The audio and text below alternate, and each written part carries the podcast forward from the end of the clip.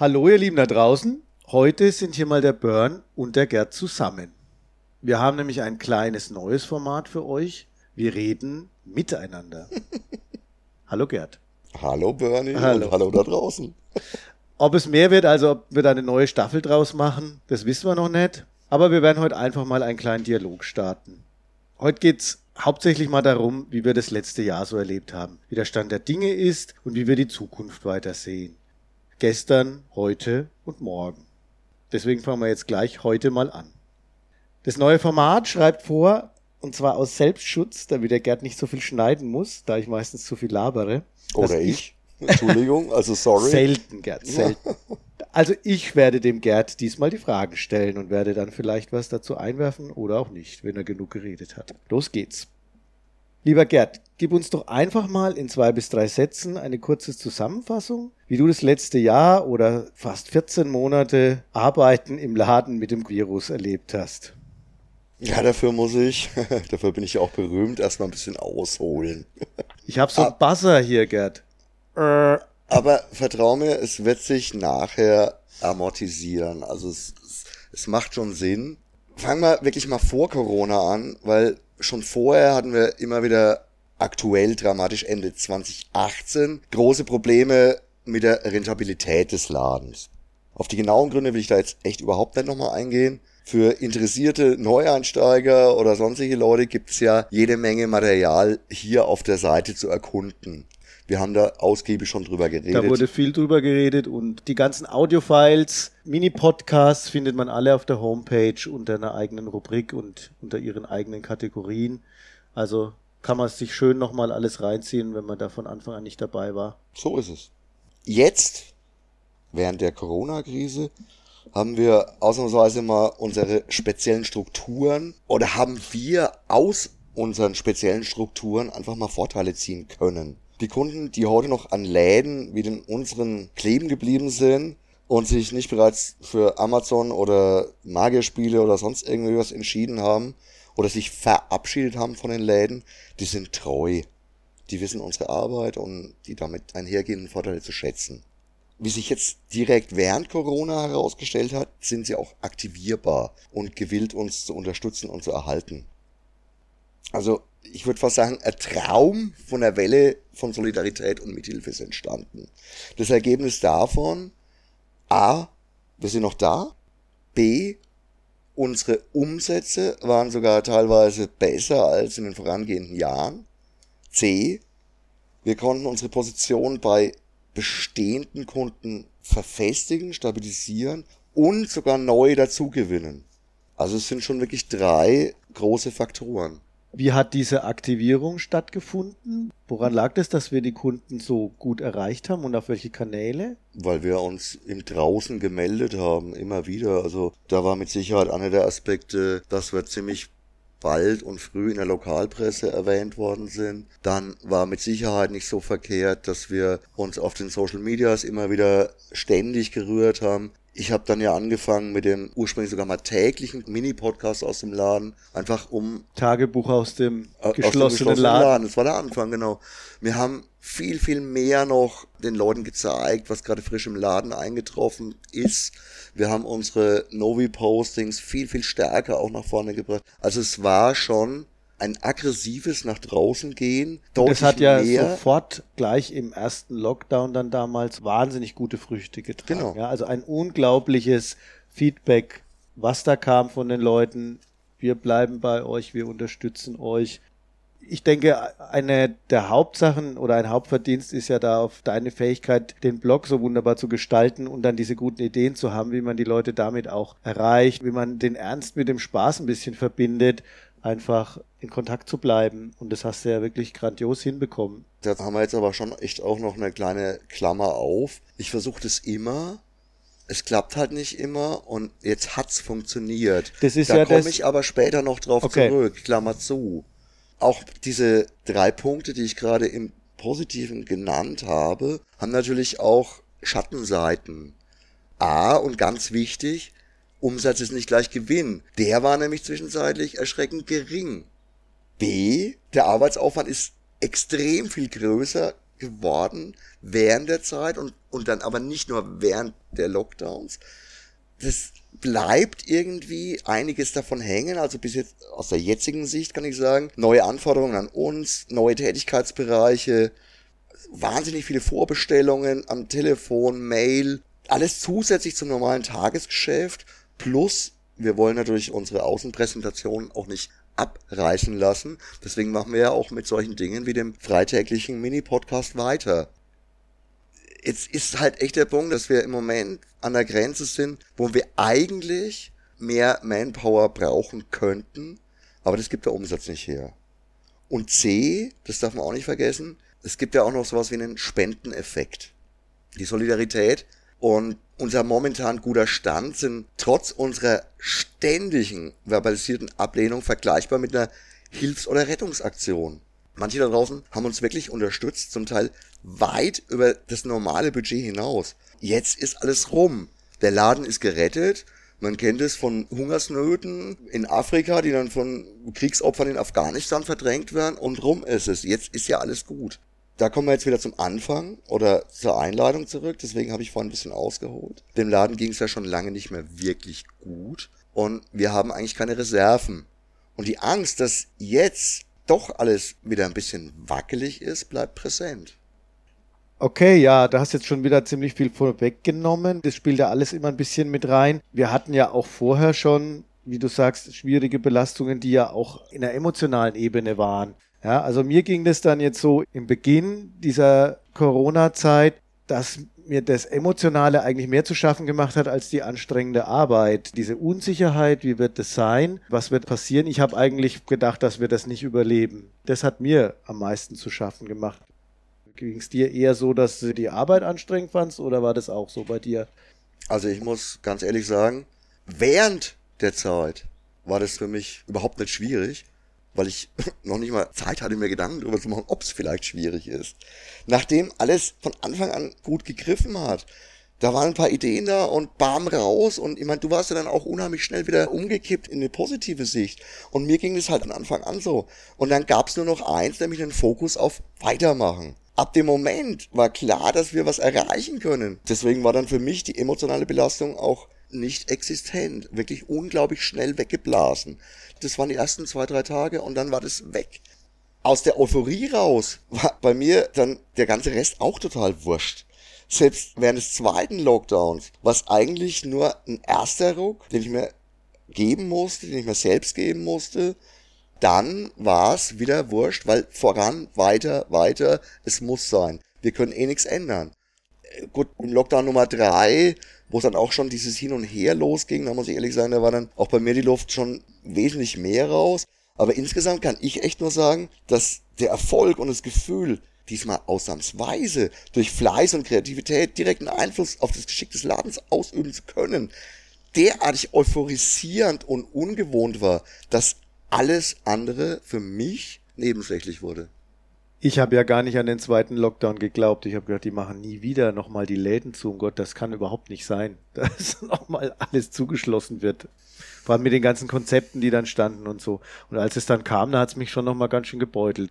Ich war dann nicht mehr ganz so ängstlich wie beim ersten Mal, aber haben wir gedacht, naja, wenn sie es nochmal zu machen, dann geht es auch einfach auf eine unbestimmte Distanz jetzt, ja, die man überhaupt nicht mehr abschätzen kann. War ja auch jetzt in den Winter rein. Und, und da muss ich sagen, ging mir dann auch wirklich im Februar, nachdem dann Januar und Februar ja auch dann echt schlecht war, die Puste aus. Also die Puste auch in puncto Schaffe, Schaffe und eben auch in puncto einen guten Spirit bewahren. Ja. Aber gut, es ist ja zum Glück jetzt auch vorbei, also die Lockdowns jedenfalls sind vorbei. Schauen wir mal mit ein bisschen hin und her, nachdem der Buchhandel erst offen war und dann doch wieder nicht und dann wieder offen, sind wir jetzt offen und das ist natürlich jetzt gut. Ein bisschen Entspannung in beiden Bereichen. Okay, du hast es ja schon eigentlich so ein bisschen vorweggenommen, aber sag doch nochmal so, was war denn die wirklich gute Erfahrung, die wir daraus ziehen können? Und was ist im Gegensatz dazu eigentlich richtig schlecht gelaufen? Oder hat auch Auswirkungen, dass es jetzt schlechter bleibt? Hat uns irgendwie vielleicht gezeigt, wo unsere Grenzen liegen, so in der Art? Boah, das ist tatsächlich eine relativ komplexe Frage mal wieder. Ja, natürlich auf der einen Seite war es schön, dass es funktioniert hat. Auf der anderen Seite Und das hängt natürlich auch immer mit der Gesamtsituation und mit der Struktur von so kleinen Läden, allen möglichen Comicläden, aber von unheimlich vielen anderen Einzelhandelsläden zusammen. Da hast du immer Einzelkämpfer, Würricher, Macher und Tour. Und es ist einfach schwer, da wirklich einen Puffer rauszuholen. Ganz echt, ich für meinen Teil habe keine großen Rücklagen für die Zeit, in der man als Angestellter vielleicht mal in Rente gehen würde vieles von dem, was ich mir überlegt hat, ist so irgendwann einmal teilweise in persönliche oder auch geschäftliche Löcher reingeflossen und alles, was ich an Privatvermögen habe, ist im Endeffekt ein Erbe, also eine zum größten Teil ererbte Immobilie. Das ist auch so eine ganz typische Sache für die Generation oder für die Zeit, dass ganz viel auch aufgebraucht wird. Große Sprünge kann man nicht machen, das ist mir auch klar. Und deswegen sehe ich als einzige Perspektive genauso, wie ich das während dem Lockdown gesehen habe, weitermachen, weitermachen. Und ich denke, da haben wir vielleicht doch was Positives erreicht, weil wir, glaube ich, doch einige Leute nochmal deutlich auf uns aufmerksam machen konnten und vielleicht jetzt auch mit einem bisschen besseren Stand dastehen, weil sich auch eben einiges erweitert hat. Ja, das sehe ich ähnlich. Wir haben durch dieses was wir den Leuten angeboten haben. Ihr könnt per Mail vorbestellen oder über die Shopsysteme vorbestellen und dann schon abklären, ob die Sachen da sind oder nicht. Oder wir machen die auch schon bereit für euch, sodass eine Abholung sehr leicht ist. Den Leuten ja auch das Einkaufen bei uns nochmal erleichtert. Und das ist ja zum Beispiel was, was wir entwickelt haben in der Zeit, weil es so sein musste. Und jetzt darf es so sein. Also das finde ich eine der Hauptveränderungen, die ich wahrnehme, dass das auch sehr stark eben genutzt wird, dass äh, neue junge Kunden da sind, die das halt gerne mögen. Sie schreiben uns eine Mail, das und das möchten wir gerne haben. Und dann bereiten wir das vor und Sie können einfach vorbeikommen und holen es nur ab. Das geht natürlich automatisch über den Shop oder wir machen das dann für Sie. Das wird gut genutzt. Eine Erfahrung, die jetzt sich positiv auswirkt auf das Jetzt man darf auch nicht vergessen, es ist das, was du sagst, es macht halt auch mehr Arbeit.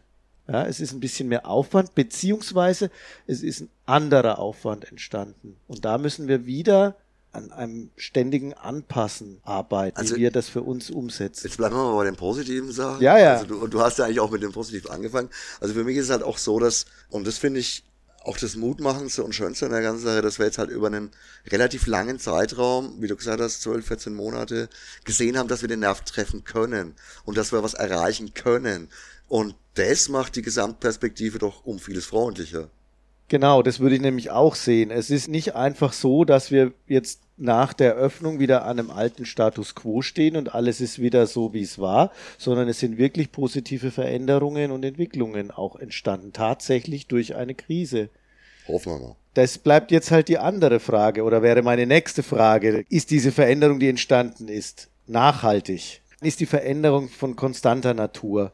Werden die Leute weiterhin sehr, sehr viel Herz für den kleinen Einzelhandel bewahren? Oder wird es von Jahr zu Jahr wieder schwieriger werden? Wird sich das wieder zurückentwickeln? Was glaubst du? Da ist jetzt natürlich gerade in diesem Moment echt ein relativ dummer Zeitpunkt für das Gespräch oder für diese Frage, weil der Einbruch der Grundfrequenz und der Umsätze sind seit dem Sommeranfang, also dem akuten Sommeranfang jetzt gerade und seit der EM schon echt ganz schön extrem und muss ehrlich sagen, so ein bisschen habe ich jetzt gerade in dieser Sekunde Angst, dass das alles nur sehr kurzfristig angehalten hat. Deswegen habe ich auch vorhin schon diesen Vergleich mit den Spendenaktionen gebracht. Es ist jetzt ja rum, jetzt kann er ja wieder von sich aus einfach weiter wursteln. Der Laden. Das allein reicht halt nicht, da muss schon ein bisschen mehr Nachhaltigkeit, beziehungsweise halt einfach auch eine mittel- oder langfristige Umdenke da sein. Ich sage einfach mal, ich habe von Anfang an gehofft, dass ein gewisses Umdenken stattfindet und vielleicht ist es ja doch anhaltender und stabiler, als ich das jetzt gerade in dieser Sekunde befürchte. Weißt du, noch ein paar Jährchen, zehn oder mehr, dann sind wir eh in einem klassischen Alter für eigentlich mal Renteneintritt. Vielleicht kriegen wir es in der Zeit echt hin, den Laden sogar schuldenfrei zu bekommen. Wir haben immer viel versucht. Ja. Wirklich immer. Und eine von meinen grundlegenden Eigenschaften ist es nie aufzustecken und immer nach neuen Wegen zu suchen, immer neue Mechanismen mit zu überlegen, neue Hebel auszuprobieren.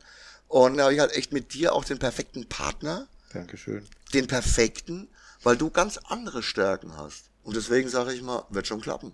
Positiv. Ja, ich versuche da auch nach Möglichkeit immer positiv zu sein und ähm, jetzt ein paar Sonnentage, die den Leuten ja wirklich abgegangen sind, glaube ich noch nicht, dass die das wirklich große Problem sind. Das ist jetzt einfach mal eine Zeit. Die ersten schönen Tage im Jahr waren immer ruhiger. Und es ist ja auch verständlich. Wer geht denn dann? Ja, jetzt gehe ich erst mal einkaufen bei 30 Grad. Ne? Aber du bist halt ständig aber, sensibel. Aber man, genau. Und das ist nämlich was, was ich dazu eben noch sagen wollte. Man ist halt dann eben so hypersensibilisiert. Ein kleiner Einbruch, der normal nichts ausmachen würde, kommt einem halt nach so einer schweren Zeit schon wieder so vor, oh, jetzt ist alles vorbei, schon wieder schlechter als vorher. Ja. Also ich glaube auch, was du sagst, dass wir viel Potenzial haben. Glaubst du, dass es noch irgendwas gibt, was im Außen passieren kann, um so Läden wie unseren besser zu bewahren, besser zu erhalten? Was weiß ich, wenn jetzt die Grünen, Roten oder Blauen an die Macht kommen, könnte sich da noch irgendwelche Veränderungen ergeben oder ist es eigentlich eher ein soziales Phänomen? Also wie gesagt, ich, ich muss jetzt erstmal sagen, ich persönlich habe ja die Hoffnung, dass wir unsere Restlaufzeit echt gut hinbekommen. Glaube ich tatsächlich. Natürlich wäre es schön, wenn sich auch im Außen, in der Politik oder in der Gesellschaft wirklich was ändern würde. Und wir sitzen ja den ganzen Tag in einem Science-Fiction-Laden rum. Da ist es ja wohl mal erlaubt, auch mal in diese Zukunft hineinzuspinnen, soziale, politische Fragen zu stellen und fantastische Lösungen zu finden.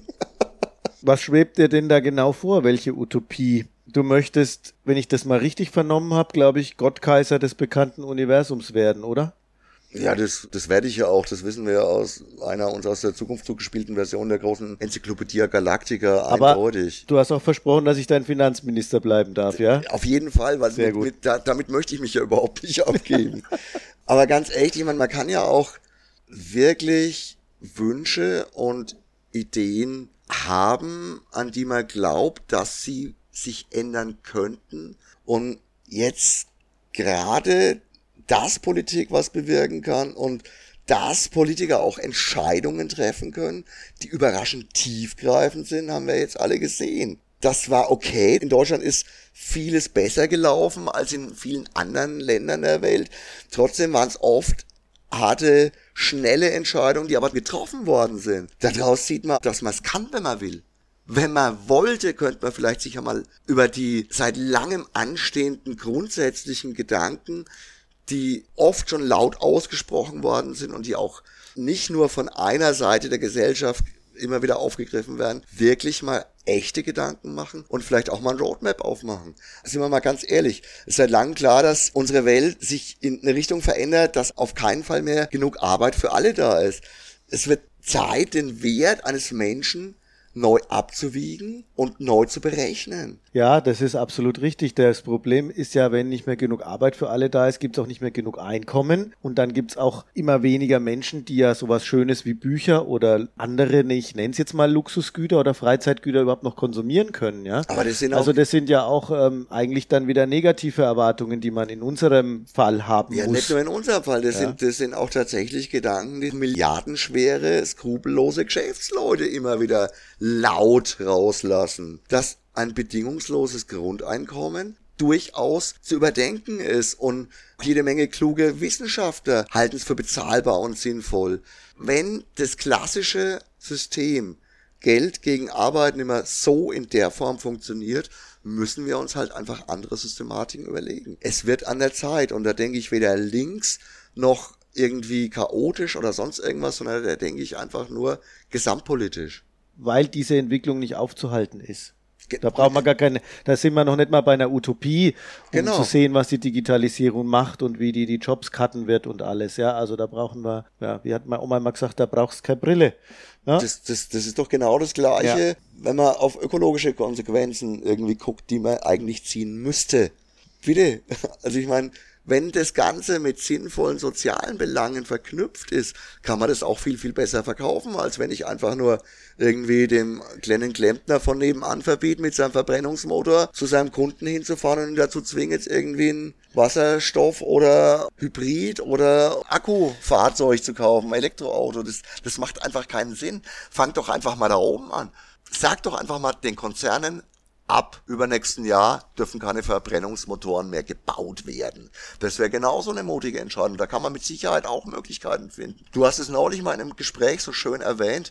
Die haben doch die ganzen schlauen Köpfe und die haben wahrscheinlich sogar noch was in der Tasche für den Plan B. Klar, sie müssen es halt jetzt nicht, dann machen sie es auch nicht. Die warten die ganze Zeit darauf und das sind kluge Manager, kluge Ingenieure und die werden das dann ruckzuck umsetzen, wenn sie müssen. Und bitte, Punkt Nummer drei, sorgt endlich einmal dafür, dass die ganzen Schlupflöcher gestopft werden und dass die Leute auch ehrlich da Steuern zahlen, wo sie was verkaufen. Das sind drei so Utopien und ich finde es alles, da, da darf man drüber nachdenken, das finde ich auch nicht schlimm. Und jetzt gerade wäre mit Sicherheit ein nicht allzu schlechter Moment, einfach mal ein paar Dinge ordentlich umzukrempeln. Wir haben gesehen, Politik kann agieren.